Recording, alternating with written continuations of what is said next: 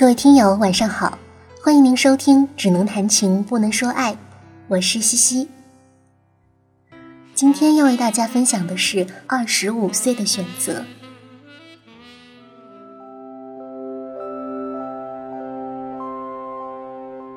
二十五岁那一年，张爱玲出版了她最重要的小说集《传奇》，与胡兰成的那段低到尘埃里的爱情也快要接近尾声。而萧红已经完成了生死场，离开中国远赴日本。人生导师鲁迅的离世，她闻讯悲痛难当。至于丁玲，也写出了第一部长篇小说《韦护》，正与丈夫筹备办一本名叫《黑红》的杂志。二十五岁的林徽因生下她和梁思成的女儿梁再冰。陆小曼则是从二十五岁那年吃起了鸦片。那时她已经离过一次婚，在与徐志摩的第二次婚姻里，爱情正遭受着日常生活的磨损。粗略看过来，对于那些民国名媛们来说，二十五岁人生中的大事大抵已经发生，在最鼎盛的年纪，他们已经成为了自己。随着岁月的迁徙，青春不断推迟发生。到如今的时代，女孩想要在二十五岁就活出一个分明的自己，实在是不太容易。现在的二十五岁女孩，有的还没有走出校园，有的刚开始工作一两年，对于世事还很懵懂，对于未来充满迷惘。他们或许仍在探索着自己究竟更适合什么风格的打扮，计划攒钱实现一回梦寐已久的旅行。他们可能还相信着灵魂伴侣这件事，并且诚心诚意地寻找着那个人。总之，在这个年纪，世界才刚刚在眼前展开，可生理上却不得不接受开始衰老的事实。就算身体上浑然不觉，想要忽略这道分水岭，恐怕也很困难。因为只要你打开电视或者翻开杂志，化妆品广告就会不断提醒说，二十五岁以后皮肤的水急速流失，等等等等。好吧，既然青春不在了，那么也就失去了动荡的资格。此刻就必须安顿下来，应该快些嫁人，快些置业生子。循着这个社会的逻辑，一连串的现实问题就扑面而来。女孩们对此毫无准备，可世俗约束力总是惊人的强大。纵然违逆了自己的心愿，她们还是纷纷就范了。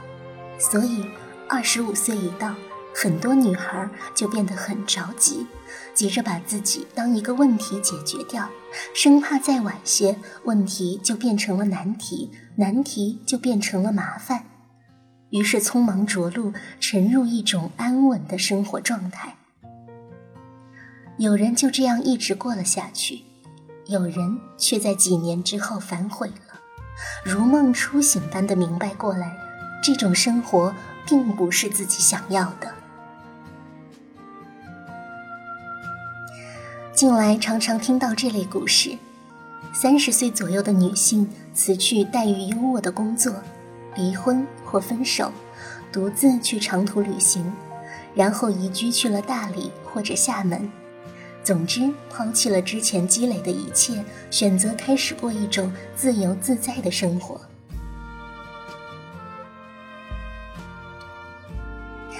怀着某种对青春的亏欠，他们几乎任性的宠爱自己。或许是太早就安定下来的缘故吧。他们说，感觉二十几岁的时候，好像是在为了别人活。说到大理，最近恰好在那里小住，见到了很多上述故事里的人，开着小小的餐厅或咖啡馆，养着缱绻的植物、慵懒的猫狗，耐心地做着店里的各种琐事。努力的，甚至是有点刻意的，热爱着生活和大自然，一看便知是在大都市待过很多年的，目光平静而坚定，似乎在说他们对眼前的一切有着多么的珍惜。你很容易判断他们是重新选择过生活的一种。而几米外的路边有许多席地摆摊的女孩，大多二十四五岁，坚信青春应该在漂泊中度过，所以选择了安稳着陆之外的另一种生活，边打工。边旅行，要在三十岁之前走遍中国和东南亚。他们活泼而热情，几乎过着群居的生活。傍晚收摊以后，大家就会聚在一起喝酒，彼此交流着接下来要去的地方，以及那些更渺远的人生规划。据我有限的观察。开店的女人和摆摊的女孩鲜有交流，生活也没有什么交集。她们原本就在两条生活轨迹上，一种是来寻梦的，一种是来捕梦的。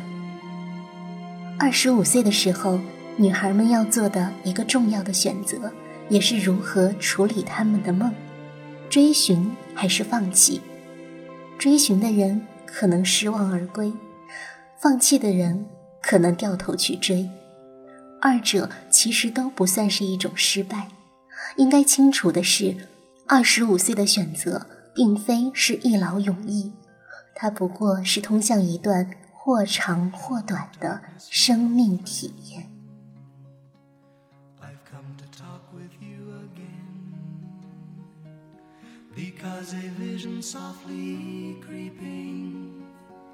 left its seeds while I was sleeping, and the vision that was planted in my brain still remains within the sound of silence.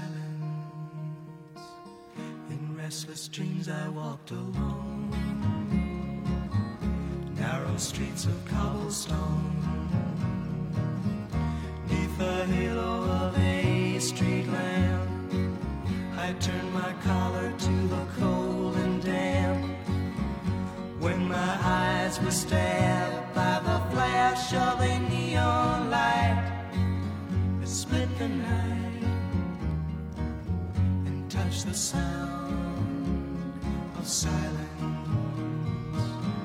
And in the naked light I saw.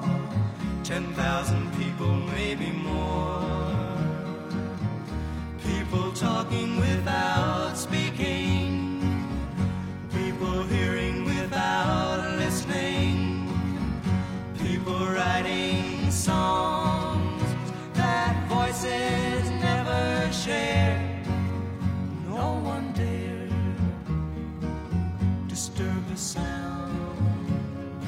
of silence said I, you do not know. Silence like a cancer grows.